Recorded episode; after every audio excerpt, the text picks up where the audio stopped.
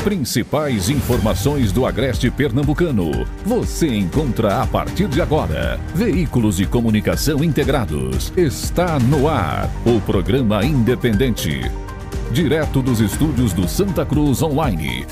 Oferecimento. Viana e Moura. Morar bem ficou mais fácil. Nacional Têxtil. Quem mais vende malha em Pernambuco. Clínica Santa Ana, especializada em cuidar de você. Rede.com, você digital.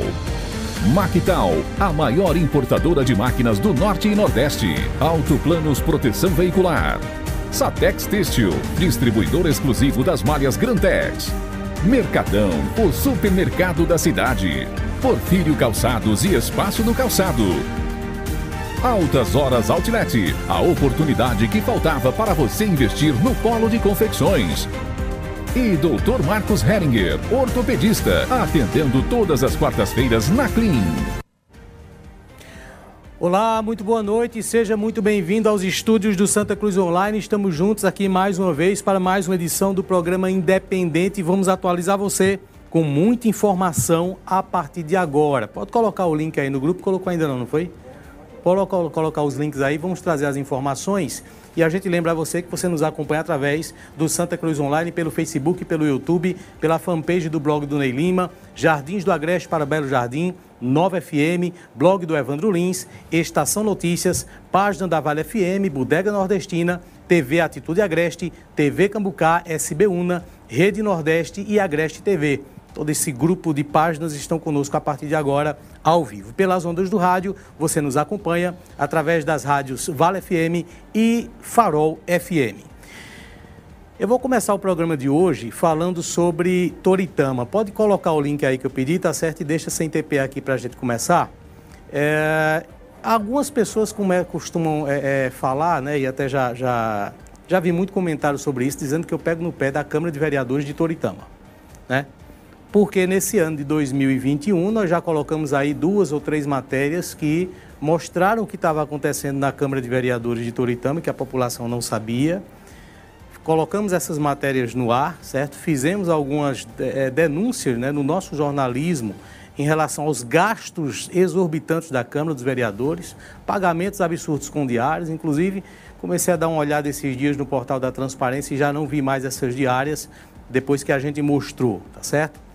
Mas aí depois vieram a questão lá dos quadros, né? De, de, de colocaram lá na, na, nas paredes lá dos gabinetes e na média cada um desses quadros saiu por mais de 700 reais em um momento de crise, em um momento de pandemia.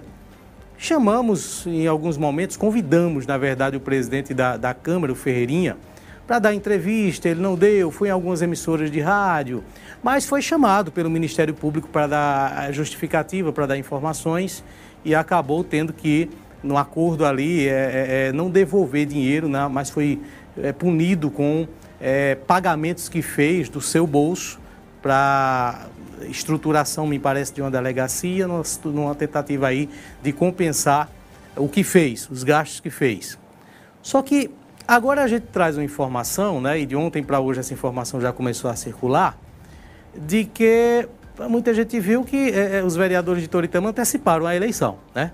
Nós estamos ainda na metade do primeiro ano da legislatura e Toritama já, os vereadores de Toritama já reelegeram o Ferreirinha para mais um biênio, é para os próximos dois anos, biênio 2023-2024. Se apressaram demais os vereadores, mudaram o regimento da Câmara e fizeram a eleição reelegendo o presidente Ferreirinha, o irmão Ferreirinha. Isso mostra que o presidente da Câmara de Toritama não está sozinho. Não está sozinho. Até porque essa farra de diárias que houve lá foi para quase todos, não foi para todos, mas quase todos os vereadores usufruíram daquilo. E a ampla maioria dos pares né, estão ali muito ao lado do presidente da Câmara. Então, essas críticas que a gente faz, a gente começa a estender agora a todo o legislativo de Toritama, porque eles merecem. Fizeram esse, esse, esse, esse movimento em um dia. Eles mudaram o regimento da Câmara. No outro dia, no dia seguinte, eles fizeram a votação da mesa diretora e Ferreirinha foi reeleito para o cargo de presidente por dois anos à frente, 2023 e 2024. Nenhum outro parlamento se antecipou tanto. Foi o que aconteceu? Promotor de justiça de Toritama, que não dorme no ponto, deve estar tendo um trabalho enorme, porque já chamou o presidente lá várias vezes.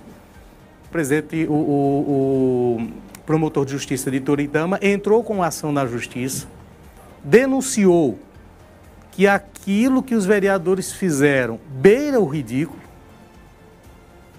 mudar o regimento num dia, fizeram a votação no outro e não observaram, inclusive, que a, a, a lei maior do município prevê que a eleição deve acontecer no último ano de cada período, inclusive no último período, no último período, na verdade, de cada uh, legislatura.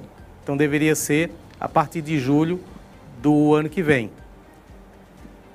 Essa foi a argumentação do promotor de justiça. O juiz local entendeu que, de fato, né, a resolução que os vereadores votaram, ela passou por cima uh, da lei municipal. Volta o texto aí da decisão, certo? Volta o texto aí para a gente ver. Da lei orgânica do município. É a lei, a, aliás, a resolução passou por cima da lei orgânica do município e aquilo que os vereadores queriam fazer eles não conseguiram, porque através de uma decisão liminar, o juiz de Toritama decidiu, pode voltar a imagem para mim, decidiu é, suspender os efeitos tanto da resolução, que permitiu que os vereadores fizessem essa eleição de forma antecipada, quanto anulou também o ato de votação. Então não existe mais presidente da Câmara reeleito para 2023 e 2024, né? Isso não existe volta a estaca zero o procedimento dos vereadores de Toritama. A Câmara passou vergonha diante da população mais uma vez e mais uma vez a gente tem aqui que lamentar o posicionamento, a postura desses vereadores. Não estamos aqui pegando no pé de vereador, não, minha gente. A gente está mostrando o que acontece, né? E dessa vez foi necessário uma rápida intervenção judicial para que esse ato, de fato, né, abusivo, ridículo, promotor até na peça processual lá, eu tive acesso à, à peça processual, ele faz uma comparação, é como se o presidente da República, ele chegasse ao poder, mobilizasse o Congresso Nacional é, para mudar a, a, a, a lei promover uma eleição antes da hora, isso não existe. Né? Isso é abusivo. Né? Foi o que aconteceu na cidade de Toritama. Tem coisa que a gente ama. Inclusive, eu recebi informações de que isso iria acontecer. Né? Houve informações de que isso iria acontecer. E eu não divulguei, porque eu achei uma coisa tão, tão absurda, né? tão sem sentido, que eu achei que isso não fosse acontecer. Sendo bem sincero, sendo bem honesto, achei que isso não fosse acontecer, então não, não, não me preocupei em fazer a divulgação antecipada dessa reunião, mas sabia que estava havendo essa mobilização. Houve carro de som na rua, inclusive circulando, denunciando que isso iria acontecer, que isso poderia acontecer, mas é aquele tipo de coisa que a gente paga para ver. A gente não acredita até o momento que acontece, a gente duvida até o momento que isso acontece. Né? Então, é, essa é a informação que a gente tem. A justiça decidiu, né, finalmente decidiu, acabar né, com essa, esse movimento político, essa manobra, eu considero uma manobra política, o que foi feito em Toritama, brincaram com o regimento, brincaram com a lei orgânica do município, passaram por cima dela, brincaram com a lei, com o ofício parlamentar de ser vereador, fizeram a resolução, mudaram o regimento num dia, votaram no outro, mas agora a justiça tomou sua providência e isso não vai acontecer. E a gente vai continuar aqui nos próximos meses observando as cenas dos próximos capítulos e os atos desse, dessa legislatura, né, do comando principalmente ali da Câmara de Vereadores de, de, de Toritama, que sinceramente a mim parece ser uma das mais patéticas dos últimos anos, pelo abuso que cometeu né, nos gastos que aconteceram já esse ano. Nós fizemos, viu, pesquisa em vários portais da transparência de várias câmaras de vereadores. E nessa nossa região aqui, na região que jornalisticamente a gente cobre, nós não encontramos nada que se assemelhasse aos gastos desses vereadores da capital do DINS. Uma vergonha, um grande absurdo. No programa de hoje, nós vamos ter a participação no quadro Olho no Olho de Adilson Silva, ele que é o gestor da MG7, e nós vamos falar sobre um assunto que interessa a todo mundo, é o empreendedorismo. Você que fabrica, você que tem sua confecção, você que hoje é funcionário, mas pretende ser administrador, pretende ser empreendedor nos próximos anos, fique ligado no que nós vamos trazer nesse programa, porque é o seguinte: nesse momento, muito se falou da pandemia fechando empresas, né? Muitas empresas realmente fecharam por conta da pandemia. Mas um levantamento divulgado pelo Sebrae mostrou que, acredite, acredite, a falha de gestão ou a má gestão da empresa fechou mais do que a pandemia. Problema de gestão é o que mais fecha a empresa e que mais fechou nos últimos anos todos antes da pandemia. Chegou a pandemia e continuou sendo o principal motivo, infelizmente. Então a gente vai falar um pouco sobre situações que muito acontece aqui no polo de confecções. O cara do fabrico, que é dono da confecção, que precisa estar tá vendendo, que precisa estar tá prospectando negócio, mas que sai da administração para consertar uma máquina, para tirar a ponta de linha, para dobrar peça, para fazer trabalho operacional. Essa é uma realidade que a gente tem muito aqui. É como se o condutor de um navio saísse da direção do navio e fosse botar lenha. E aí, naquele momento que aquilo acontece, o navio fica sem condução. É isso que acontece na prática quando a pessoa não sabe o que é a função de administrar e mistura com a operação da sua empresa. Então, seja você da área que for, fique ligado nessa entrevista no Olho no Olho. Nós vamos trazer esse assunto e vamos trazer aqui com riquezas de detalhe e conteúdo. É como um curso que você vai fazer assistindo o programa de hoje. Vou trazer informações sobre um elevador que caiu aqui no Agreste, né, despencou aqui no Agreste e deixou feridos. Intervalo de um minuto e a gente volta com essas informações. Agora você de Santa Cruz e região não precisa mais se deslocar até outras cidades para fazer o seu tratamento ortopédico. Em Santa Cruz, o Capibaribe, conte com o atendimento do Dr. Marcos Reininger, membro da Sociedade Brasileira de Ortopedia e Traumatologia. Tratamentos para dores musculares e articulares, bucite, dor na coluna, lesões ligamentares, fraturas e cirurgias. Marque hoje mesmo seu atendimento e deixe no passado estes problemas que estão lhe incomodando. Viva com mais qualidade. O Dr. Marcos Heiringer atende todas as quartas na Clean e você pode marcar sua consulta através do fone 37 31 3405 ou pelo WhatsApp 81 98653 6460. Dr. Marcos Heiringer, ortopedista. Embarque nessa aventura, um mundo de saber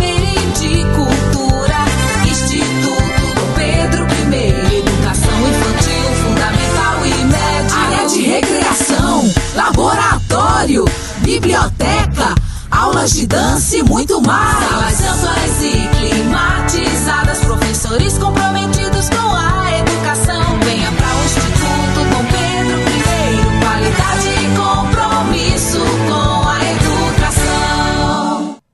Muito bem, estamos de volta. Eu estou ao vivo aqui no estúdio, tá certo? Hoje é terça-feira, é dia do quadro Olho no Olho. Daqui a pouco vai rodar, tá certo? O Olho no Olho, ele é gravado antecipadamente, então vou estar com outra camisa. Não pense que eu troquei a camisa, não. Foi isso que aconteceu, tá certo? Então daqui a pouquinho você vai ter o quadro. Já vou antecipar aqui que na semana que vem, presença do deputado estadual Diogo Moraes no quadro Olho no Olho. Fique ligado, certo? De hoje a 8 vai ter uma entrevista é, muito importante com o Diogo Moraes. A primeira vez que o Diogo consegue entrevista nesse programa, tá certo? Então fique ligado, a gente está com esse conteúdo é, sendo preparado aqui para soltar nos próximos dias. Volto a comentar aqui, é emancipação política de Limoeiro, né? O Samuel de Souza está colocando aqui 210 anos de emancipação política. Parabéns a toda a população de Toritama, né? Um município é, bissecular. Não sei se existe essa palavra. Existe Marconi? Marconi que é acadêmico, foi acadêmico, né? Formado. Oi? Existe? Bicentenário? Acho que existe. Bom, mas é isso. Eu vou chamar de bicentenário. O município tem mais de 200 anos. Bom, um elevador improvisado despencou com oito pessoas e deixou feridos na cidade de Gravatar. Isso aconteceu na noite de ontem. As oito pessoas estavam no elevador né, e todas elas ficaram feridas. Por causa do peso, esse elevador acabou despencando. Algumas pessoas tiveram, inclusive, fraturas expostas. Em entrevista à TV Jornal, a coordenadora do SAMU, Mirtes Melo, falou sobre essa quase tragédia. Né? Vamos acompanhar. Por volta das 18 horas, foi acionado para essa ocorrência. Nós encaminhamos a motolância primeiro na frente para ir fazendo o, o, primeiro atendimento, né? Abrindo o caminho para que as outras básicas e a USA chegassem até o local.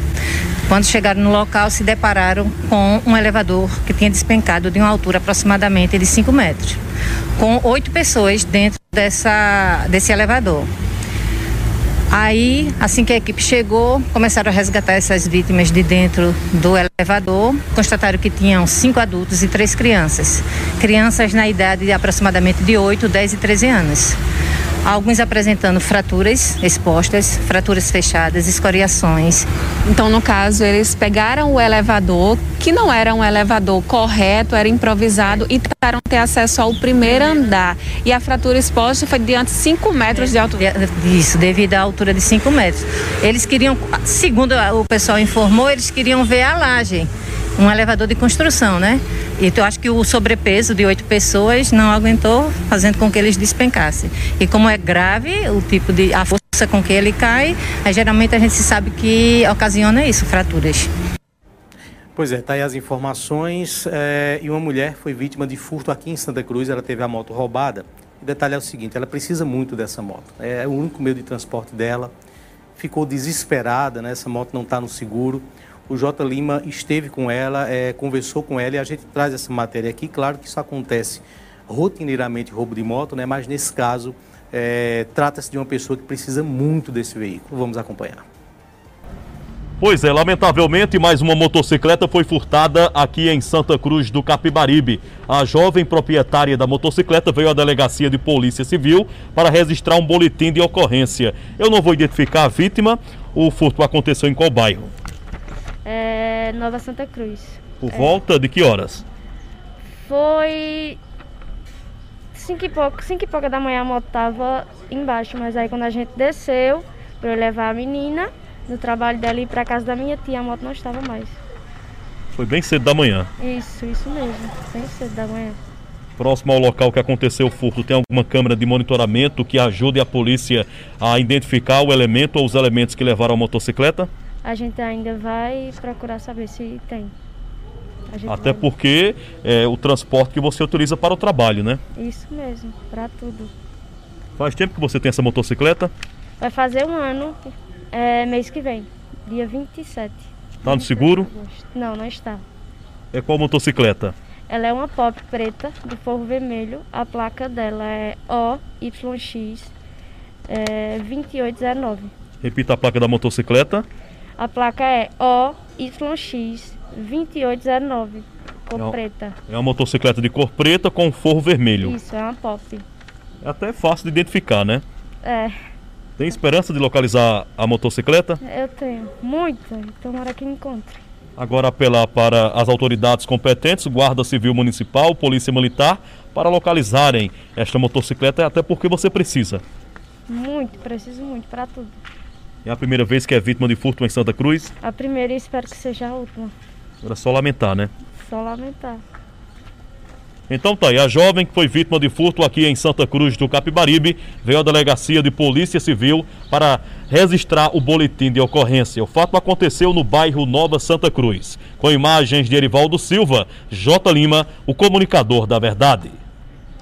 Tá aí a matéria do J. Lima, né? É bonita a camisa dele, viu? Aquela da Rota do Mar, que tem muita gente querendo comprar. O Marconi pediu ajuda ali aos universitários e disse que existe sim, né? Existe sim, bicentenário, município bicentenário. Então, tá correta aqui a informação. Olha, uma operação da Polícia Civil com a participação da Delegacia Seccional de Garanhuns prendeu três suspeitos de homicídio e tráfico de drogas em Paranatama e Saloá, aqui no Agreste. A operação tem nome de Gênesis e teve como objetivo combater uma associação criminosa. O delegado Marcos Omena falou sobre essa operação. Confira. Demos início à 13ª Operação de Intervenção Tática, esta chamada de Gênese, sob o comando da colega Caroline Roveri. Ela teve como foco desmantelar uma associação criminosa voltada a crimes de homicídio e tráfico de drogas na região, cumprimos três mandados de prisão contra homicidas, um ainda encontra-se foragido, quatro mandados de buscas, os quais nos trouxeram vários elementos que robustecerão os inquéritos aos quais estão vinculados. Com isso, a gente busca trazer uma segurança maior ao agreste meridional. Ok, essa matéria ela está disponível, né? Esse vídeo, é, essa entrevista foi concedida ao portal G1. Olha, para a gente finalizar esse bloco de informações, uma mulher morreu atropelada por um caminhão na noite de ontem na BR 423 em Vila das Neves, em Jucati, aqui no agreste de Pernambuco. Severino da Silva Soares, de 52 anos, é, sofreu diversos ferimentos e morreu na hora. O motorista permaneceu no local e disse à polícia que não conseguiu evitar o atropelamento e realizou o teste do bafômetro. O resultado desse teste foi normal. A Polícia Rodoviária Federal e o Instituto de Criminalística e a Polícia Civil estiveram no local. O corpo dela foi encaminhado para o IML da cidade de Caruaru. Bom, eu vou ficar aqui com esse bloco ao vivo, tá certo? Mas a gente volta com o conteúdo que foi preparado durante a semana para esse momento, para esse programa, o quadro Olho no Olho, com a participação de Adilson Silva, ele que é o gestor da MG7, é uma instituição de cursos aqui. Pode ter certeza que você vai assistir, né? Está muito ligado à nossa realidade de empresas, de confecções, de, de empresas de todos os tipos, tá certo? Fique ligado Acompanhe, após o intervalo, só um minuto, a gente volta rapidinho com essa entrevista, falando por quê, tentando entender por que tanta empresa fecha, independente até de pandemia. A pandemia fechou muito negócio, é fato, é fato. Mas o que mais fechou foi a falta de gestão. E a pandemia até contribuiu para agravar empresas que estavam sendo mal administradas, né, negócios, pequenos negócios que estavam sendo mal conduzidos. Você vai entender o porquê dos hábitos e costumes né, que fazem com que o empreendedor cometam aí, cometa aí muitas vezes é, erros que acabam sendo fatal para o negócio dele mesmo, né, para a administração da sua própria empresa. Confira daqui a pouco, depois do intervalo. Continue então no programa Independente. Sua internet tá lenta, não consegue assistir a um vídeo nem navegar direito? Chegou a hora de você ter uma mega conexão de internet com muito mais velocidade. A Rede.com Telecom tem planos a partir de 50 megas, equipamentos modernos e suporte capacitado. E se liga, a Rede.com tem descontos para cada adesão por indicação. Assine já a Rede.com Telecom. Ligue ou chame no WhatsApp 819 9739 1023 ou 99404 5631. Cuide da sua saúde com a Humana Diagnósticos. Aqui realizamos seu ecocardiograma com total segurança e conforto. O ecocardiograma é um exame indispensável para avaliar como está a saúde do seu coração. Além disso, a Humana Diagnósticos você realiza tomografia para avaliação dos pacientes com Covid-19. A tomografia vem sendo amplamente utilizada para avaliar o comprometimento dos pulmões destes pacientes. Agende hoje mesmo seu exame na Humana Diagnósticos e conte com uma equipe qualificada e os melhores aparelhos da medicina. Informamos para sua maior comodidade que estamos atendendo também aos sábados. Humana Diagnósticos. Fone 3731 8825. Olá, muito boa noite. A partir de agora a gente começa mais uma edição do quadro Olho no Olho que você acompanha aqui dentro do programa Independente todas as terças-feiras.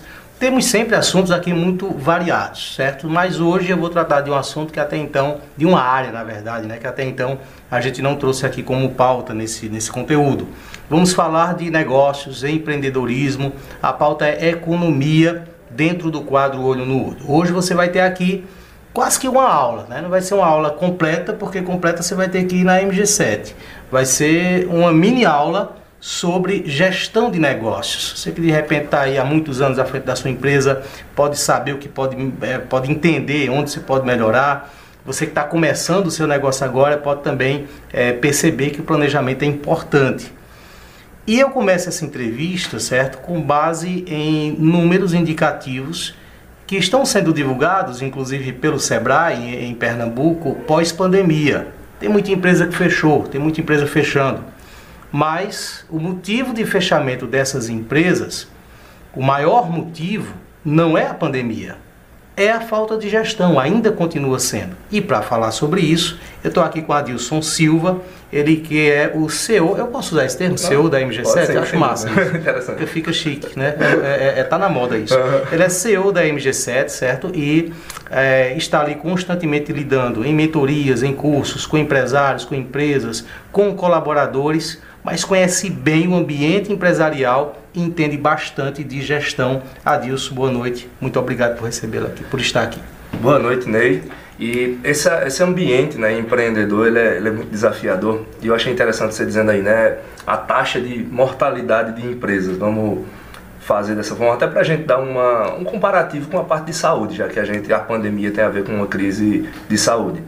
Mas se parece muito a crise econômica com a crise de saúde, porque do jeito, por exemplo, que uma pessoa quando ela está com a imunidade mais alta, ela fica mais difícil de adoecer de forma grave do Covid, da mesma forma, uma empresa, quando ela está preparada, melhor, mais imune internamente, fica muito mais difícil dela quebrar quando acontece uma crise financeira. Então, por exemplo, uma empresa que tem um bom capital de giro dentro dela é uma empresa mais imune. Porque mesmo que venha uma dificuldade, um vírus econômico externo, ela vai ter ali uma preparação, uma gestão interna financeira, comercial, é, a que a deixa mais forte para resistir uma, uma crise como essa. Ela tem uma vacina da Johnson. Isso, exatamente. Perfeitamente. Ou seja, mas a grande maioria das empresas não, estava com imunidade baixa. A empresa ela vem ali somente se pagando, somente assando e comendo, como a gente fala aqui na região. E quando vem um vírus externo, quando vem uma dificuldade externa, aí ela não tem ali imunidade, ela não tem força para resistir à dificuldade aí vai e quebra de fato. Ou seja, o problema maior está de dentro e não de fora da empresa. Os fatores externos, né, eles, eles acontecem, né, grandes ou pequenos. Enfim. Sim. Deixa eu tratar aqui de, de algo muito raiz. Não sei se você vai entender o termo que eu estou utilizando. Hum. Mas é o seguinte, é muito comum que eu entenda que quem conhece do meu negócio sou eu, quem conhece da minha empresa sou eu, e que o meu modelo de administrar, ele é o melhor modelo para a minha empresa. Por que, que esse pensamento está errado? Certo. Veja, uh, é importante a gente entender que o mundo ele vai mudando muito. E a tua forma de gerir o teu negócio precisa ir mudando junto. Então, por exemplo, uma pessoa que tem, uh, vamos dar um exemplo de uma confecção, há 10 anos, essa pessoa, ao longo desses 10 anos, ela tem que hoje, em 2021, ter uma forma de gerir essa empresa dela 100% diferente do que ela fazia há 10 anos atrás. Ou seja, não é o jeito dela gerir, é o jeito que o mercado exige que seja gerido. Por exemplo, a área tecnológica. Quem não entrou já está para trás, não é nem que vai ficar para trás. Mas talvez né, alguém diga assim: não, minha forma de gerir a empresa é uma forma mais tradicional. Vai quebrar porque isso não cabe mais no contexto atual. Precisa-se, né? Por exemplo, é, uma vez um, um, um empresário estava conversando comigo e de forma bem saudosa ele falou assim: Adilson, o tempo bom era quando a feira era aqui no centro, eu tinha um ponto de venda na frente do Banco do Brasil, agora a gente vendia, viu? Era bom demais. E ele falou daquela forma bem saudosa. Aí eu até em tom de brincadeira disse assim, sabia que ainda existe o ponto de venda na frente do Banco do Brasil, ainda vende pra caramba? Ele disse, não, chafeira não é assim, é ali agora, moda sempre. Ele disse, ó, o ponto de venda na frente do Banco do Brasil agora é o online. Agora a diferença é que teve muita gente que não comprou o box aqui. Ou seja, não se preparou para o digital, por exemplo. Então vai ficar para trás. Então a forma de gerir não é para ser à toa, é para ser a que o mercado exige. E isso amanhã já vai ser de outra forma. Talvez a melhor forma de vender amanhã não seja mais essa. E o empresário vai ter que se adaptar a uma nova. Eu vou abrir um, um espaço aqui, é, é Adilson, para relatar uma história, uhum. certo? Dentro do que você está falando, que eu, eu já, já citei, em, em, acho que em algum programa isso, que foi o seguinte, lá é, eu fiz um curso uma vez em, em São Paulo de, de é, commerce, uhum. e tinha uma pessoa que na época o nosso professor era Zé Batista, né, aluno Zé Batista também, que uma, uma, uma jovem que elas faz, fazia um percurso para chegar no curso, uhum. passava pela Avenida Faria Lima, de ônibus.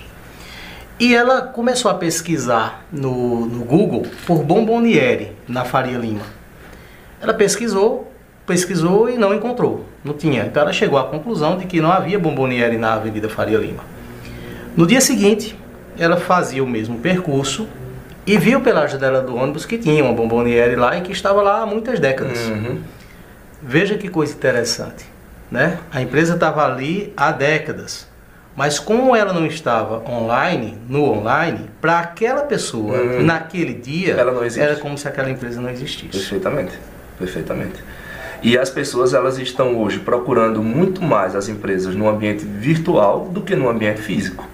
Né? Ou seja, para você ter uma ideia, a pessoa que está fora daqui de Santa Cruz e quer conhecer sobre a confecção de Santa Cruz, ela não precisa mais vir a Santa Cruz. Pelo, pelo celular dela, ela conhece as confecções daqui. Ela entra nas páginas, ela vê as postagens, os stories, ela vê depoimentos de clientes que compram naquela confecção. Ela entende tudo sobre aquilo em cliques. Né? Ou seja, para quem não está lá e não está bem lá no digital, aquela empresa não existe. Né? Eu vou trazer aqui contigo, certo? Vamos puxar um pouquinho sobre algumas questões de, de, de métodos administrativos, uhum. de modelos administrativos, certo. certo? Como, por exemplo, queria que você falasse um pouco sobre a formação de preço, certo? A, a composição. Há, há, muitas pessoas que decidem vender algo, seja no digital ou no uhum. presencial, mas acaba confundindo né, o custo do produto uhum. e, e, não consegue entender qual o valor que ele vai uhum. chegar lá na frente para poder fazer uma venda Perfeito. saudável, uhum. segura. Claro que há variações, mas o que, é que a pessoa tem que ter em mente nessa certo. hora? Certo. Eu diria que a primeira coisa que a pessoa tem que ter em mente é que a pessoa tem um negócio, um empreendimento, e aquele empreendimento ele precisa gerar lucratividade e não somente se pagar. Porque existe, e eu, eu convivo diariamente em sala de aula com, com esse tipo de pensamento, que é o seguinte: eu gastei 5 reais para fazer essa peça, no aviamento, na, na, na, costura. Eu vou vender ela por 10 e eu vou ganhar o dobro, né? eu vou ganhar outros 5. Porque eu vou fazer todas as outras coisas. Eu vou tirar a ponta de linha, eu vou embolsar, eu vou levar para vender, eu vou fazer não sei o que, não sei o que lá e fica mais barato para mim. Então essa conta ela está 100% errada. Ela está totalmente errada. Porque, primeiro, a pessoa não está tratando ela como sendo parte do custo da empresa. Ela não está colocando, por exemplo, o prolabore. É o prolabore, é como se fosse o salário do empresário. Não está sendo levado em conta ali. Ou seja, tudo que está fora do preço de produção da peça está sendo entendido como lucro. Isso aí está totalmente errado. Existem dezenas de outros custos que precisam ser colocados ali para poder ser extraído lucro. Então, uma empresa como essa, um negócio como esse, ele tende a simplesmente sobreviver e se pagando ali, ó, e se pagando. E isso faz com que, até a gente, antes daqui de, de entrar no ar, a gente estava conversando aqui sobre isso, faz com que o empresário ele deixe de ser um empreendedor de fato e ele se torne simplesmente um patrão dele mesmo. Ele tem um emprego dele. É um emprego que ele mesmo administra, mas que no final das contas não é uma empresa que funciona sozinha, que, que, que tem ah, ali um, um, projeto de crescimento. Se ele adoecer, ele vai estar desempregado. Se ele adoecer, ele está desempregado. Se qualquer probleminha econômico que acontecer, ele quebra também. Se um cliente dele não, não quitar né, um pagamento, ele quebra também. Ou seja, uma empresa 100% frágil, porque não teve um planejamento de custos, por exemplo, bem executado. Então, infelizmente, eu vejo muito dessa forma. As pessoas elas pensam muito em tentar precificar o mais baixo possível, somente para sobreviver ali, e esquecem que um negócio precisa acontecer. Né? Aí uma vez uma pessoa me disse assim, Adilson, mas eu não vou me formalizar, eu não vou abrir um CNPJ para mim porque vou pagar imposto e ainda não posso. Eu não vou registrar um funcionário que eu tenho porque eu vou pagar imposto e ainda não posso eu não vou fazer tal coisa, não vou registrar minha marca porque vai ser caro e eu ainda não posso. Beleza que no começo, de fato, a gente começa sozinho, a gente começa do zero. Mas a gente não pode passar 10 anos começando. A gente tem que ir evoluindo. Então tira um mês ali para registrar essa marca. No mês seguinte, vê ali para se formalizar. Dois meses depois, vê ali para registrar o colaborador. Se tua empresa ela não tem condição de pagar os próprios impostos, você não tem um negócio. Simples assim. Se o teu negócio não consegue manter a carga tributária do próprio país, então você não tem um negócio. Você tem um emprego próprio, frágil, que a qualquer momento você pode perder. E por que, que é importante hoje, né, dentro do planejamento da empresa, você buscar os caminhos realmente de legalizá-la, de, de, ter tudo registrado? Eu vou chamar um intervalo de um minuto, só um minuto, e a disso traz um pouco também é, é, dentro dessa entrevista sobre esse aspecto. A gente vai falar também sobre outros aspectos administrativos ainda nessa entrevista.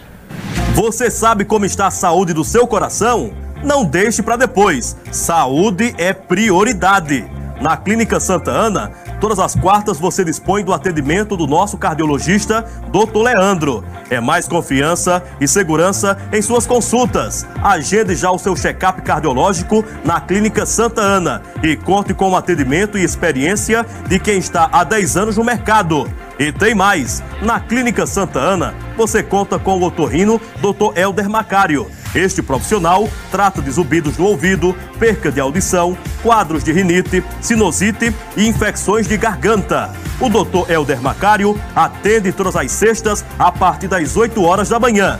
Marque hoje mesmo sua consulta através do fone 3731 4267. Clínica Santa Ana, especializada em cuidar de você. Olha, a National Têxtil é a empresa que mais vende malha em Pernambuco. E sabe o que isso significa? Muito mais qualidade e rendimento para sua produção. Cores vivas, tendências do mundo da moda você encontra nos nossos representantes. Suplex, algodão penteado, moletom e uma enorme cartela de itens para lhe atender. Afinal, você sabe, trabalhar com moda é muito mais que vender roupas. Nossas lojas estão funcionando normalmente. Siga nossas redes sociais e conheça o projeto Fashion for All, um marketplace que vai levar a moda do polo de confecções para todo o Brasil. Nacional Têxtil, a malha que você precisa com a qualidade que você quer. Muito bem, estamos de volta hoje recebendo Adilson, ele que é empreendedor da MG7, é professor e lida com planejamento estratégico, gestão, auxílio, mentoria dentre os empreendimentos aqui da nossa região em Pernambuco. Adilson, uh, por que, que a empresa tem que estar legalizada? Por que, que é importante que, que o empreendedor faça isso, eh, sabendo que no Brasil é desafiador ter tudo legalizado. É, é caro, inclusive, uhum. ter, muito caro. Perfeitamente. A primeira coisa que a gente tem que entender é que sem ser formal não cresce. Então, por exemplo, você não conhece nenhuma empresa grande, uma grande empresa, que ela seja informal.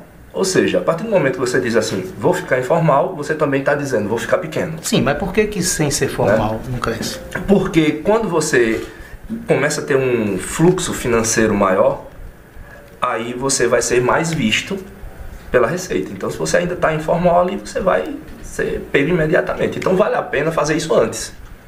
Entendeu? Não vale, não vale a pena correr esse risco de tentar inchar sem crescer, até chegar um momento onde você seja visto e seja pego para poder você mudar de estratégia. Então é melhor fazer vender antes. tudo hoje no dinheiro, né? O Pix está aí para ah, justamente rastrear O Pix está aí para mostrar o que é que você compra e o que é que você vende. Né? Então, assim, está muito fácil para os órgãos, por exemplo, da Receita Federal identificar as transações. E, assim, eu digo mais, as pequenas empresas, eles não estão pegando porque não querem, eles buscam as maiores, etc. Mas a partir do momento que você começa a movimentar ali um fluxo financeiro um pouco maior, você está totalmente já a mercê disso aí. Fora que o teu, teu cliente vai te pedir uma, uma nota fiscal, você não tem como fazer, uh, o teu cliente vai é, procurar o teu CNPJ na internet não vai encontrar, né? ou seja, não, não é uma empresa confiável, não é uma empresa que existe de fato. Então é, é, um, é uma empresa inexistente, como a gente falou agora há pouco, é um emprego próprio. Então não, não faz sentido manter. E a segunda coisa com relação a isso é o seguinte, vamos começar a pensar assim, quem paga esses impostos não é a empresa, é o cliente. Isso não entra no custo do produto? Então, no final das contas, aí tem gente que diz assim: ah, Deus, mas aí nesse caso eu vou ter que aumentar o preço. Você aumenta valor junto. Melhore sua marca, melhore sua comunicação, melhore seu, né, a estrutura visual da sua empresa e faça com que o teu produto mereça ser vendido por um preço maior e que esse preço maior cubra todos os custos. O lucro da empresa, o teu prolabore, o custo, salários justos para os funcionários, ou seja, eu, o que eu estou sugerindo aqui é que o pequeno comece a pensar com cabeça de grande e vá trilhando esse caminho mês a mês, ao invés de ficar só assim, vendendo para pagar boleto, você ir se organizando para o pequeno e fazendo assim, opa, esse mês eu vou avançar dessa forma, esse mês eu vou abrir um MEI, ah, o mês que vem eu vou registrar fulano, que é um funcionário meu aqui, ah, mês que vem eu vou entrar em contato com uma empresa de, de registro de marcas para eu ver como fica o custo. Ou seja, a pessoa vai avançando no caminho da organização e do crescimento. E não ficar só naquela coisa de vendi a feira, paguei as coisas, Produzi de novo, vendi, paguei e ficar naquela corrida dos ratos. Como é que a pessoa sai das da corrida dos ratos, certo? Se ela não se vê com tempo para sair, né? Ela tem esse fluxo já, imagina que há, há 15 anos a pessoa Uhum. faz isso na confecção. Ela é quem vende, ela é quem corta o tecido, ela é Uhum. quem costura e há nos dias dia, no dia a dia dela ali já tarefas que se ela deixar de fazer, nesse momento Uhum. a empresa vai parar. Pronto, é o que eu falei agora há pouco, né? É, tem um- uma coisa interessante nisso aí. É, no começo, a pessoa sempre faz tudo sozinha. Mas a gente não pode passar 10 anos começando. O começo tem que ser só no começo. Vai chegar um momento que, por exemplo, a empresa, o empresário ele já está ali lucrando 4 mil reais por mês, por exemplo. Digamos que tem uma empresa ali, um, um negócio, um comércio, uma indústria, que e- o cara já está ali no final do mês ganhando 4 mil reais. E ele ainda é o faz tudo. Se ele contratar uma pessoa e ele vai pagar mil e poucos reais a essa pessoa, essa pessoa vai assumir 50% do operacional daquilo ali e vai liberar 50% do tempo daquele empresário. Então ele está pagando como se fosse ali um quarto do, do lucro dele para conseguir 50% de tempo a mais.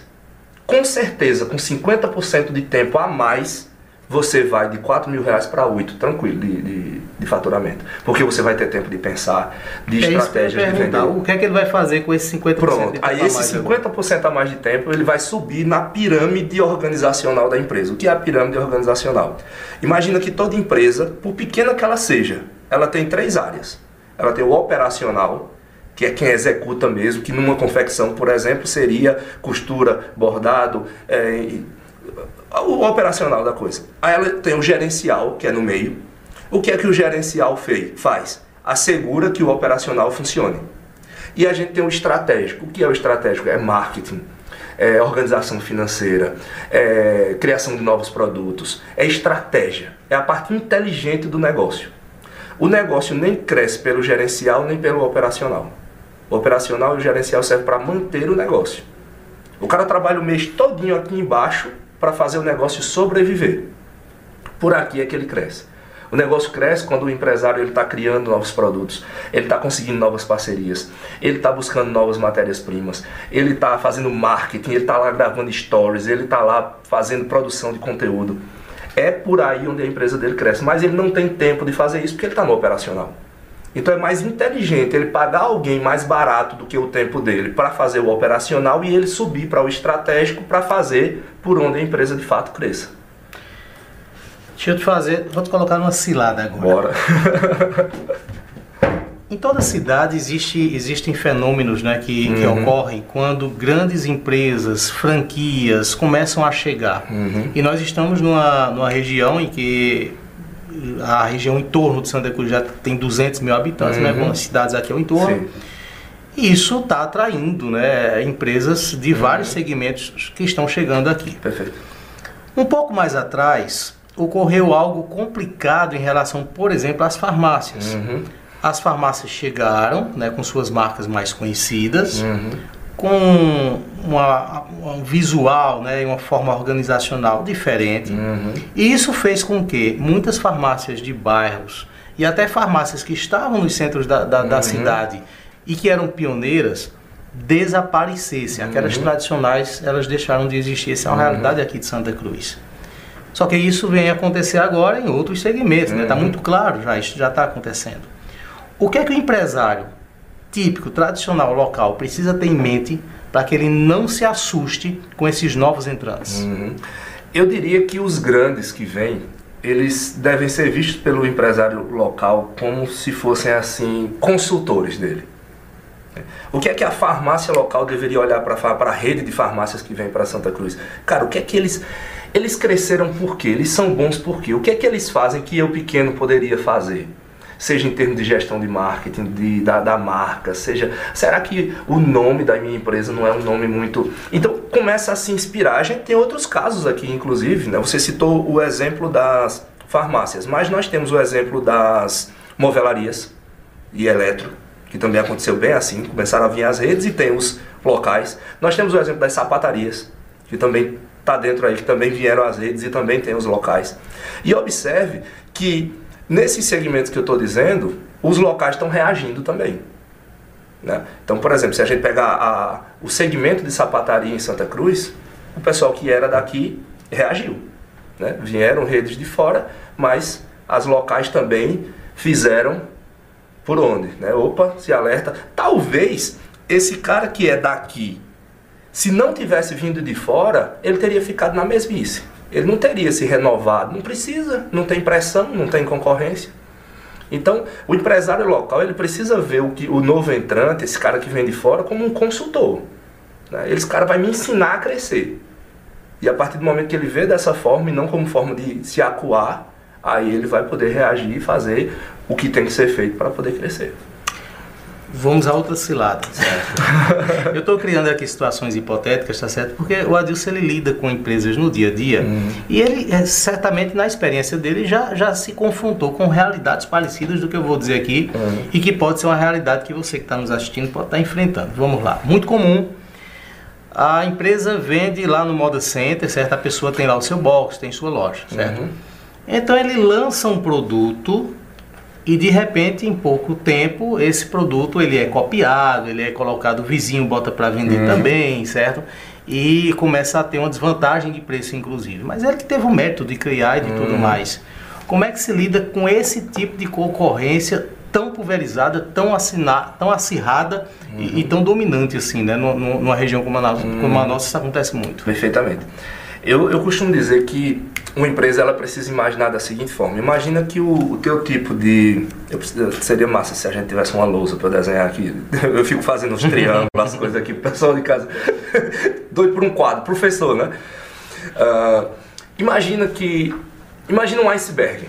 Todo mundo sabe o que é um iceberg. É aquela pedra de gelo bem grandona que só tem uma partezinha para fora e que tá todo o restante lá para dentro. Né? Todo mundo aprendeu o que é isso lá no filme Titanic, né? Isso daí. Aí, essa parte externa é o cliente, essa partezinha de fora, pequenininha, é a parte do teu público que está procurando o teu produto. Então, por exemplo, a quantidade de pessoas, por exemplo, você citou a confecção, né? Ah, a quantidade de pessoas que vêm de lá de fora para Santa Cruz para comprar é como se fosse a partezinha de cima desse iceberg.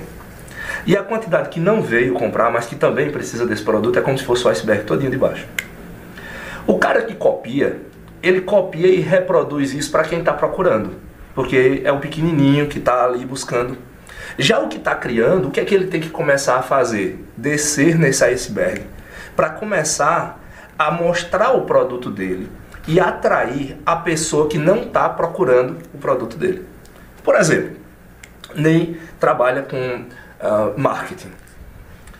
E você sabe que existe um fluxo de empresas que te procuram para fazer o marketing delas. Mas com certeza existe um fluxo de empresas infinitamente maior que estão precisando do teu produto e não estão te procurando. Muitas delas nem sabem que precisam do teu produto. E essas empresas elas são em maior quantidade e menor concorrência para ti.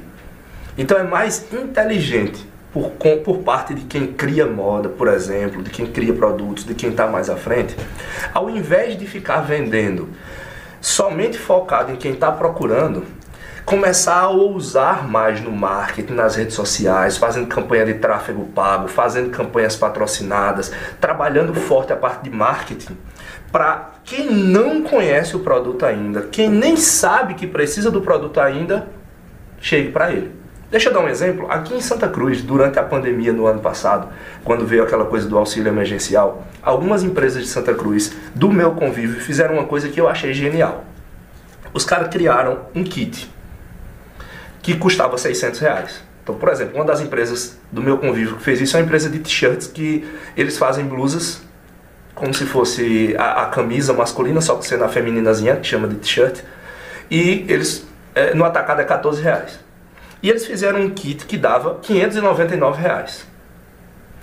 E esse kit eles chamaram de kit meu negócio próprio. E eles começaram a anunciar esse kit não para quem é revendedor de roupa, mas para quem ou estava desempregado e tinha 600 reais do auxílio para começar um negócio próprio, ou quem estava empregado, mas estava pegando o auxílio emergencial e queria uma renda extra. Ou seja, quem não já era lojista, quem não já era sacoleiro, quem não já era essas coisas. Os caras venderam pra caramba. Ou seja, porque foram buscar fora do aquário o peixe, foram buscar no mar.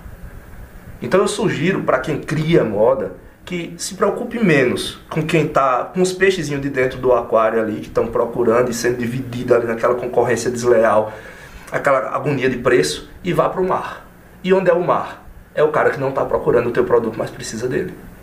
Essa é a grande sacada. Agora isso precisa de estratégia, isso precisa de conhecimento em marketing, isso precisa evoluir. Então é para isso que está aqui um Ney Lima para fazer o marketing do cara, é para isso que está aqui a MG7, por exemplo, para ensinar o cara a fazer. É para isso que tá as pessoas para ajudar, mas o cara tem que evoluir. Se o cara for tentar ficar naquela coisa de sempre, de produzir uma pecinha, sentar e esperar alguém vir comprá-la, tudo no mundo abate ele. A economia abate ele, um imposto abate ele, uma pandemia abate ele, o concorrente abate ele, o cliente que não paga abate ele. Ele fica assim, fragil, é fragilíssimo. E eu tô dando dicas aqui para o cara ganhar corpo, ganhar músculo, força no, na empresa dele, no negócio dele. Adilson, todas as regiões têm suas características. Sim.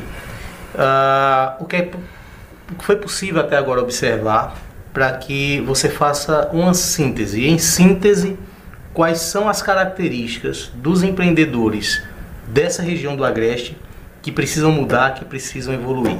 Você tem um minuto para pensar, nós vamos chamar um intervalo, depois do intervalo a Deus traz esse diagnóstico aqui para gente. Beleza. Atenção, cliente Porfiro Calçados. Quer comprar seu calçado novo com 75 dias para começar a pagar, dividindo até 5 vezes no carnê? Entre em contato pelo nosso WhatsApp e informe-se como comprar. No cartão de crédito você pode parcelar em até 6 vezes com preço de à vista. No delivery ou no presencial, a Porfiro Calçados sempre será a sua melhor opção. Visite nosso Instagram e saiba mais. WhatsApp 999 221638. Porfiro Calçados, um novo conceito. Lojas em Santa Cruz do Capibaribe, Toritama e Caruaru. Já pensou em ter as chaves de uma casa novinha em suas mãos? Então vem pra Viane Moura. São casas com cisterna, muro, portão, suíte e muitos outros benefícios para você morar bem num bairro sossegado e com transporte coletivo. Tudo isso com parcelinhas a partir de 400 reais, podendo ser zero de entrada. Não deixe seu sonho para depois. Entre em contato agora mesmo ou compareça na imobiliária. Com a Viane Moura, morar bem ficou mais fácil. Estamos de volta e hoje no quadro Olho no Olho o assunto está sendo negócios e empreendedorismo, certo? Vamos, estamos falando aqui sobre a economia local, recebendo aqui o Adilson Silva, ele que é gestor da MG7. Já usei três palavras diferentes, você percebeu? É, CEO, gestor, gestor. CEO, administrador, foi, Foi. em- empreendedor. Empreendedor. Não, tem quatro ainda. Bom, é, eu deixei antes do, do intervalo né, esse questionamento. Dentre as características do, do, do empreendedor local, o que é que precisa avançar mais? O que é que precisa evoluir? Certo. Eu vou começar, Ney, com o contrário. Eu vou começar dizendo o que eu acho muito bom do empreendedor local. E, logo em seguida acho e entro no que eu acho que pode ser melhorado. Eu gosto muito da, da garra do empreendedor local aqui. Nós somos um povo que não desiste assim, sabe, resiliente. Nós somos, nós somos antifrágeis. A gente é aquele que resiste, né? Vem a coisa, etc. A gente se refaz, a gente tem uma capacidade muito grande de se refazer, uma motivação muito grande. Em compensação, é, e muitas vezes falta assim uma inteligência estratégica nessa motivação. É como se fosse ali agindo pela tentativa e erro. Então, vamos pegar um históricozinho. Por exemplo, há 10 anos atrás nós éramos a terra da sulanca. Era um produto de baixa qualidade, mais de um volume de vendas, etc. Tal. Evoluímos muito e viramos moda. Industrialmente falando, Santa Cruz e região, por exemplo, é muito forte nisso. Mas tem outras áreas que ainda não estão evoluídas, como por exemplo a produção industrial. É, não estão evoluídas tão quanto a, a produção industrial, que são a parte comercial das empresas. Então, comercial e marketing das empresas. Cara, você que é empreendedor, para para pensar. Se você já parou para pensar que vendas cura tudo, que todos os problemas do teu negócio, se você vender mais, você consegue resolvê-los. Quando você vende mais, você resolve, problemas comerciais. Quando você vende mais, você resolve problemas de gestão de pessoas. Quando você vende mais, você resolve problemas financeiros. Então começa, é, o, o- o gestor ele tem que começar a olhar o negócio dele com uma visão mais comercial, com uma visão mais de marketing. E a partir do momento que ele faz isso, ele vai tender o negócio dele a prosperar. E é uma visão que eu ainda acho pouca na nossa região. As pessoas elas estão meio que se desprendendo para isso agora. Então, Adilson, qual é a fragilidade ainda na nossa região? Nós não somos ainda especialistas muito bons na área comercial. Nós somos uma região industrial muito forte. Produtiva. Produtiva, mas ainda não somos uma, uma, uma região comercial muito forte. Deixa eu tratar de vendas, mas vendas do gestor. Vou trazer aqui uma particularidade comum dos dias de hoje. Uhum. Existe a figura do, do proprietário blogueirinho. Então, imagina aqui, hipoteticamente, uma, uma boutique, uma loja de, de, de moda, certo? Que Uhum. vende no varejo e que tem a dona daquela loja é, aparecendo no Instagram, mostrando o produto e ela cria uma relação com as pessoas que do ponto de vista de Uhum. marketing até acho que é positivo, certo? Estou perguntando, estou respondendo nesse aspecto. É, porque o concorrente dela nunca vai tê-la, né? Esse é um valor que ela criou ali. Perfeito. Mas aí onde está? A gente sabe que isso está na moda, isso Uhum. tornou-se valioso dentro das empresas. Mas isso não é operacional, não? É que, como, como, como é que a gente consegue aliar essa estratégia de criar uma relação de desejo de consumo, de confiança do empreendedor para com o, o seu cliente, sem que ele saia eh, da, da, da função de administrador Uhum. Certo. e vá para o operacional? Nem eu, eu, eu vejo isso aí, eu vejo o marketing. Ele, assim. ele- ele tem que fazer uma Magalu, por exemplo, né? Para colocar ali como virtual. Interessante pra caramba, interessante pra caramba. E veja que a dona da Magalu, ela não deixa de ser a imagem dela, por exemplo, né? A, a Heloísa, ela continua sendo, por exemplo, né?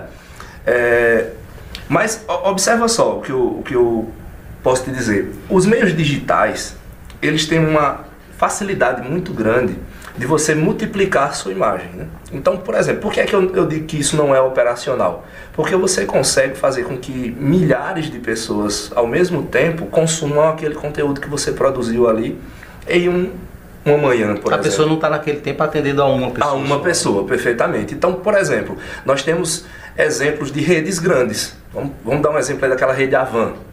É, o principal garoto propaganda da marca é o dono dela. O cara tem 160 lojas no Brasil, gigante. Então veja que ele tira um tempo preciosíssimo, caríssimo dele para investir na imagem que ele gera com relação à empresa. Se isso não fosse lucrativo, ele não faria isso. Então a gente pode hoje, é, é, Adilson, nesse momento moderno que nós estamos, Uhum. pegar essa atividade, essa função e colocá-la ali no topo da pirâmide Estratégia. como sendo uma da- da- das atribuições da estratégia? Perfeitamente. E eu digo mais, se o empresário ele não tem essa habilidade de fazer isso, ele vai precisar de alguém que faça, no mínimo sendo direcionado por ele. O ideal Igor seria- Araújo, por exemplo. Por, por exemplo. por exemplo. Então ele vai precisar de alguém que faça isso. Agora, logicamente, que ele passando a cultura da empresa para essa pessoa. A empresa, tempos modernos, dias atuais, a empresa precisa ter uma cara humana. Não é só mais uma logomarca. Pessoas não gostam mais de comprar a empresa, as pessoas gostam de comprar a outras pessoas.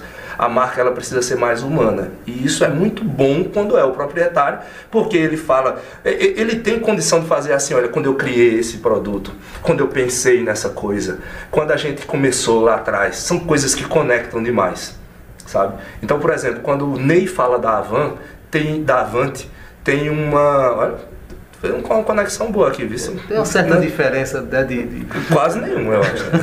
a diferença é que você tem cabelo e o dono da van não tem. Então, a diferença é, mas as contas bancárias E são... ele tem jato, helicóptero. Mas é como se eu dissesse assim, olha, quando você fala sobre a Avante, você fala com uma propriedade, com uma conexão infinitamente maior do que se eu, por exemplo, fosse falar da Avante. Então, isso faz com que vá para o topo da pirâmide, ou seja, se torna muito estratégico. O empresário, o cara pode dizer, mas Adilson, gravar storyzinho, etc, é estratégico muito mais do que tirar nota fiscal, muito mais do que ir para uma fila de banco, muito mais do que tirar a ponta de linha de peça, muito mais do que vender no balcão de uma loja. Pode ter certeza. Vou trazer com situações hipotéticas Vamos nessa. tá certo? Você se, você se vira para responder e para trazer aí dicas e soluções e orientações. Eu suponhamos que eu sou empreendedor de sucesso. Certo. Eu nunca quebrei a minha empresa. Mas eu estou inseguro, Uhum. certo? Com os desafios, com as transformações do mundo. Como é que eu, que me considero empreendedor de sucesso, que já tenho 20 anos de mercado, Uhum. vou, de forma ilustrativa, me sentar numa cadeira de quem vai aprender para me educar? Por que, que eu vou ter que fazer isso e como é que eu vou encarar essa, essa realidade com tanta experiência que a vida me deu? É, eu não vou é- estar decaindo se eu fizer isso, não. Isso é, é muito interessante e ainda passa muito isso na mente de muita gente, Ney. Sabe? É como se fosse assim, não, eu já sei o que teria que ser feito. Só que a gente tem que. Não é vergonhoso para mim botar uma foto lá? Tô lá na MG7 aprendendo, mas eu já sou uma- um, um, um Um empreendedor, empreendedor de sucesso, né? É. Eu, eu vejo o seguinte: conhecimento tem prazo de validade. O conhecimento é como se fosse o banho que a gente toma, que é muito necessário, mas amanhã precisa de novo. A mesma forma é o que você sabe. O que você sabe hoje te trouxe até aqui, mas não garante que vai te levar daqui para frente. Você vai ter que saber outras coisas. Você vai ter que se renovar. Você vai ter que fazer diferente. E com uma, um agravante. Antes as mudanças, o banho, ele era necessário só de vez em quando. Agora ele precisa ser constante, porque as mudanças são mais rápidas. Então, por exemplo, a forma de vender há dois anos atrás, em 2019, já não é mais a forma de vender hoje. Então, quem não sentou numa cadeirinha para aprender vai ficar para trás. Então, ou esse cara vai aprender que parar para aprender é necessário antes de quebrar, ou ele vai aprender tendo dificuldade financeira. Mas de uma forma ou de outra ele vai ter que parar para sentar e aprender. Ontem eu estava vendo os stories de uma pessoa conhecida nossa, o Jax, que é contador aqui na cidade, e é professor lá na MG7. E ele colocou um story dizendo assim: Eu tirei um expediente por semana para estudar. E ele disse: No começo eu fiquei me sentindo muito mal porque eu achava que eu estava pegando tempo útil do meu trabalho e não trabalhando naquele tempo útil do meu trabalho. Ele disse: Depois eu comecei a tirar isso da minha cabeça e comecei a perceber que estudar também faz parte do meu trabalho, porque é com o que eu vou aprender que eu vou evoluir. Então é essa mentalidade, por exemplo, do Jacques, que a gente precisa trazer para o dia de hoje. Por mais sucesso que você tenha, o que você sabe te trouxe até o sucesso que você tem, mas não vai te levar para os próximos sucessos. Para os próximos sucessos serão outros conhecimentos. Eu não confio de colocar as finanças da minha empresa na mão de outra pessoa que não seja a minha, certo? No controle. Eu não confio de colocar a operação da minha empresa e que os meus funcionários sejam direcionados, coordenados por outra pessoa que não seja eu. Como é que se tira esse tipo de grilo da cabeça do empreendedor? Daqui a pouco, depois do intervalo. Um bom confeccionista sabe que o melhor preço está na Satex Têxtil, que é revendedora exclusiva das malhas Grantex, com uma ampla variedade de tecidos e malhas com as cores que são tendência nessa estação. A Satex vai além, com preços baixos, promoções semanalmente e qualidade garantida. Não perca tempo e venha garantir malhas e tecidos de qualidade para a sua confecção. Estamos funcionando normalmente em Santa Cruz de Capibaribe, ao lado da Câmara de Vereadores. Siga nossas redes sociais e acompanhe nossos lançamentos. Arroba Satex Underline Grantex. E olha, atenção para você que quer investir no polo de confecções. O Altas Horas Outlet está com obras avançadas. Um moderno centro de compras ao lado do Moda Center, com infraestrutura de ponta e climatização adequada para receber clientes e lojistas com conforto e segurança, garantindo assim ótimos negócios. Visite nosso estande e conheça nosso modelo de box loja. Temos condições especiais e parcelamento em até 100 vezes. Isso mesmo, parcelamos em até 100 vezes para que você não fique de fora dessa. Então não perca tempo. Restam poucas unidades na primeira etapa. Entre em contato pelo WhatsApp 819-9272-4997. Altas Horas Outlet. A sofisticação e o conforto que os clientes do Polo de Confecções de Pernambuco merecem estará aqui. Muito bem, estamos de volta recebendo Adilson da MG7, administrador da MG7, que é professor, né? É, Fala, fala um pouco das tuas qualificações. É, Adilson, MBA em marketing? Tenho um MBA em marketing e tenho um MBA em psicologia organizacional. Essa Certo. parte humana de dentro da empresa, né? E tenho formação em administração de empresas. Ok, então com esse conhecimento a gente, nós estamos trazendo aqui né, vários cenários hipotéticos, mas que estão na vida real, né, que, que são muito, muito comuns aqui na, no Agreste de Pernambuco, voltado para a gestão. E como falamos aqui no início dessa entrevista, a gestão ainda é apontada no Brasil como o maior motivo da queda, da, do falecimento, da extinção de empresas, certo? Mesmo no tempo da pandemia, a, a gestão continua sendo o maior motivo para essa consequência. Adilson, eu deixei aqui né, uma, uma, uma situação daquele empreendedor que não confia, de, não, não, não sabe delegar, não confia de delegar. Como é que eu vou pegar as finanças da empresa e colocar na mão de alguém que vai administrar isso por mim, certo? Da mesma forma, no gerenciamento de equipe e, e, e tantos outros gerenciamentos. Psicologicamente, né? Eu até pergunto, como é que eu consigo ter tranquilidade para fazer isso? Certo. Eu vou, eu vou contar uma pequena história que eu convivi e logo em seguida a gente vem com a resposta. A história é só para ilustrar. É, tem um amigo meu, que, que também é aluno, que ele tem uma loja aqui na cidade de Santa Cruz e resolveu fazer uma loja também em Toritama. Abriu essa segunda loja e mais ou menos uns 3, 4 meses depois que eu tinha falado com ele pela última vez, a gente se viu novamente e eu perguntei como é que vai a loja nova. Aí ele disse, fechamos. Eu disse, mas por quê? Ele disse, não, porque eh, ficava minha esposa lá e eu aqui. Aí a gente não se via mais, não estava tendo final de semana, não estava tendo uma qualidade de vida no, no casamento, a gente resolveu fechar. Eu disse, mas estava indo mal a loja da, lá? Ele disse, não, estava vendendo toda semana mais do que na semana anterior, estava crescendo. Mas para a nossa qualidade de vida, eu resolvi fechar. Eu disse, e por que? Se estava indo bem, por que você não colocou um gerente para cuidar? Na hora ele arregalou o olho assim, disse, para mexer no meu caixa. Não, ou eu ou minha esposa. Ou seja, essa empresa está fadada a ter no máximo duas lojas. Essa empresa está fadada a ter no máximo esse tamanho. Porque dali ele não vai passar. Então a primeira coisa que eu digo assim, como botar na cabeça que delegar é o caminho? É quando você olhar para o outro lado de não delegar. Não delegar é manter-se pequeno. Agora, se o teu objetivo é ter esse emprego próprio para o resto da vida, não precisa delegar para ninguém. Agora, se você quer crescer e prosperar o seu negócio, vai ter que colocar, ter pessoas confiáveis e confiar nelas. Eu acho muito interessante essa, essas duas coisas. Tem gente ah, vou confiar. Não, confie em alguém confiável. E outra coisa, confia e confere. É, mu- é? é muito menos tempo para conferir do que para fazer. Então, por exemplo, você vai lá no sistema do fim do dia e confere absolutamente tudo o que aconteceu. Em cinco minutos você faz isso. Mas você não precisa estar o dia todo fazendo isso. Eu costumo dizer que tem três tipos de pessoas que não conseguem delegar para outras pessoas a função. O primeiro é o que não confia no outro mesmo, dizendo que vai ser roubado. E eu costumo dizer assim, ó, em algum momento você vai ser roubado. Você vai ser roubado por um funcionário, você vai ser roubado por um cliente, você vai ser roubado pelo governo, você vai ser roubado por alguém.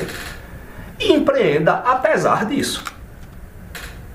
Aceite que a vida é assim. Segundo, as pessoas os narcisistas, que é aquele cara que acha que só ele sabe fazer. Porque não é só o que não confia. Tem quem não confia, mas também tem aquele que diz assim: Não, mas isso aqui para fazer do, do meu jeito só eu. Realmente, do seu jeito só você. Mas quem disse que o seu jeito é o melhor? Quem disse que o seu jeito é o único? E outra coisa, se o seu jeito é 100%, mas só é feito daquele tanto, não vale a pena cair para 90% para ser feito muito mais? Então, por exemplo, digamos que eu atendo o meu cliente com 100% de, de, de, de, de resultado, digamos assim, de satisfação do cliente. Mas eu não consigo uma equipe 100%, minha equipe atende 95%. É melhor eu ter uma equipe atendendo com 95% de satisfação e vendendo para muito mais pessoas do que eu sozinho atender com 100%, vendendo somente para uma quantidade limitada. E eu vou ter ali um tempo maior de ir gerindo essa equipe, de ir melhorando essa equipe. Então tem o que não confia, tem o que só acha que ele sabe fazer, e tem o terceiro que é o economista, que diz eu vou eu, vou eu mesmo fazer para não precisar pagar alguém. Esse aí é um dos piores, porque o tempo dele é muito mais caro do que o daquela pessoa. Então, por exemplo, um cara que ganha um empresário que tem ali um prolabore de 5 mil reais por mês, a hora dele é muito mais cara do que a de um colaborador. Então, quando ele faz o que o colaborador deveria estar fazendo, ele está cobrando, ele está pagando. Por exemplo, o cara que tem um negócio próprio e ele paga, ah, ele não quer ter um vendedor na loja dele. Ele tem que estar ali fazendo. Ele está pagando o vendedor mais caro do mundo, que é ele. É o vendedor de 5 mil reais. Sendo que ele poderia estar pagando um de 1.100 e uma comissão legal para aquele cara se motivar e vender muito mais enquanto ele já está fazendo outra coisa, fazendo a empresa dele crescer. É o tirador de ponta de linha de 5 mil reais. Ah, Dilson, eu estou costurando para economizar. Não, você está pagando a costureira mais cara de Santa Cruz, que, que é o teu salário. Né? Então são, são essas coisas que o cara precisa botar na cabeça para poder des, despegar, desapegar, né, digamos assim, da, das funções e ir delegando para outras pessoas. Uma última pergunta para a gente encerrar, certo? Uhum. Embora que eu já vou avisar aqui que nós vamos trazer a Dilson aqui outras vezes, porque tem muita coisa para se falar, certo? Muita coisa. É economia, vendas, tem muita coisa que a gente precisa tratar e que vai ser muito importante para a nossa audiência, para a nossa população. Lucro continua sendo, apesar de tantas mudanças, o maior objetivo de uma empresa? É o maior, mas não é o único. Eu gosto de dizer o seguinte, assim, vamos... Tem, tem muito, muitas pessoas, né, que, principalmente na nossa região, aqui a gente é meio que bombardeado, né? O empreendedor, ele é uma coisa meio opressor e não sei o que lá. Existe uma, uma, uma imagem Uma negativa. fama de mal, né? É, uma fama de mal. Se você assiste uma novela, por exemplo, né? Quem é o, o vilão? É o cara, é o empreendedor, né? Assim, é o empresário que fica lá no birozão dele oprimindo todo mundo. E quem é o gente boa é o, é o favelado que está lá, é o pobre. Então a gente precisa quebrar isso, tirar esse romantismo da pobreza e começar a ver que dinheiro, que lucro é uma coisa muito boa, não somente em termos finan financeiros, mas é com o dinheiro, é com o lucro que a empresa pode inclusive fazer coisas boas para a cidade, para a região. É com o dinheiro da empresa né, que ela paga o- os salários para os colaboradores. A economia se sustenta baseada em lucro. Então tudo de bom, por exemplo, ah, uma ONG. De onde vem o dinheiro da ONG, por exemplo? De doações e lucros de empresas. Né? A, a maioria delas, pelo menos as que não são governamentais, que não têm doação governamental. Né? De onde vem, por exemplo, as ações sociais eh, de, um, de um lar de idosos, de um lar de criança, etc. De lucros de empresas. Ou seja, a gente precisa começar a ver lucro como uma coisa para isso. Se eu ganho mais, se eu aumento a minha lucratividade, se eu torno meu negócio um negócio melhor, isso vai ser bênção para mim, isso vai ser bênção para as pessoas ao meu redor. Eu vou poder é, gerar mais empregos, eu vou poder dar uma qualidade de vida melhor para os meus colaboradores. Se eu tenho mais lucro, eu tenho como pagar salários maiores, eu tenho como me dar uma qualidade de vida maior, eu tenho como realizar sonhos pessoais meus. Então tudo isso, a gente começar a tirar esse romantismo da pobreza e começar a dar um- uma ênfase no que o lucro tem de bom. Né? Uma vez o cara disse assim, ah Deus, mais dinheiro não, não compra felicidade. E eu disse, e quem disse que o objetivo do dinheiro é comprar felicidade? Não- é, uma, é uma conexão nada a ver que é feita aí, né? E ainda digo mais, e a pobreza compra o quê? Nada. Né? Então assim, a gente começar a olhar o lucro com bons olhos e querê-lo. Né? A empresa, o pequeno negócio ali, ele começar a dizer assim, rapaz, se eu for maior vai ser melhor. Ao invés de aceitar o assar e comer. A partir do momento que a gente olha o lucro com bons olhos, que não é pecado lucrar, que não é ruim lucrar, que não é opressor lucrar, a gente vai ter uma, uma abertura muito maior, um crescimento muito maior na economia, na qualidade de vida, em tudo. Ok, muito bacana né, a, a entrevista. Nos enchemos hoje aqui de, de conhecimento. Adilson, muito obrigado por ter vindo aqui, por aceitar e sempre aceita né, o, o- o nosso convite. E esperamos tê-lo aqui outras vezes. E gostaria de vir outras vezes, sem dúvida. Espero o convite e agradeço também a vocês que prestaram atenção. E eu faço uma, um apelo, né? Conhecimento sem prática, sem ser colocado em prática, é a mesma coisa de nada. Então, por exemplo, você ouviu muitas coisas boas aqui. Se você não colocar nada disso em prática, você vai ser uma pessoa que vai continuar com os mesmos resultados, só que agora consciente do que está fazendo. Eita, tá dando errado, já sei por que é. Mas vai continuar dando errado. Então eu sugiro que você comece a colocar em prática, comece a se mexer, pega os pontos que foi falado aqui e começa a trabalhar em cima disso, que com certeza vai, ser, vai ter grandes resultados para você. Agradecemos a você que esteve nos acompanhando pelas emissoras de rádio que estão transmitindo esse programa. Outros conteúdos como esse você encontra nas nossas plataformas, nos canais digitais do Santa Cruz Online. Nosso boa noite a você, muito obrigado pela audiência. O programa Independente volta amanhã às 19 horas.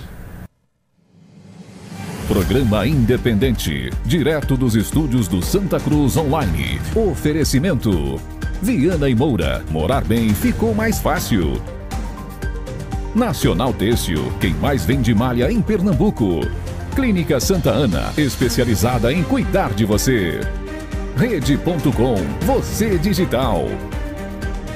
Mactal, a maior importadora de máquinas do Norte e Nordeste. Autoplanos Proteção Veicular. Satex Têxtil, distribuidor exclusivo das malhas Grantex. Mercadão, o supermercado da cidade. Porfírio Calçados e Espaço do Calçado. Altas Horas Outlet, a oportunidade que faltava para você investir no polo de confecções. E Dr. Marcos Heringer, ortopedista, atendendo todas as quartas-feiras na Clean.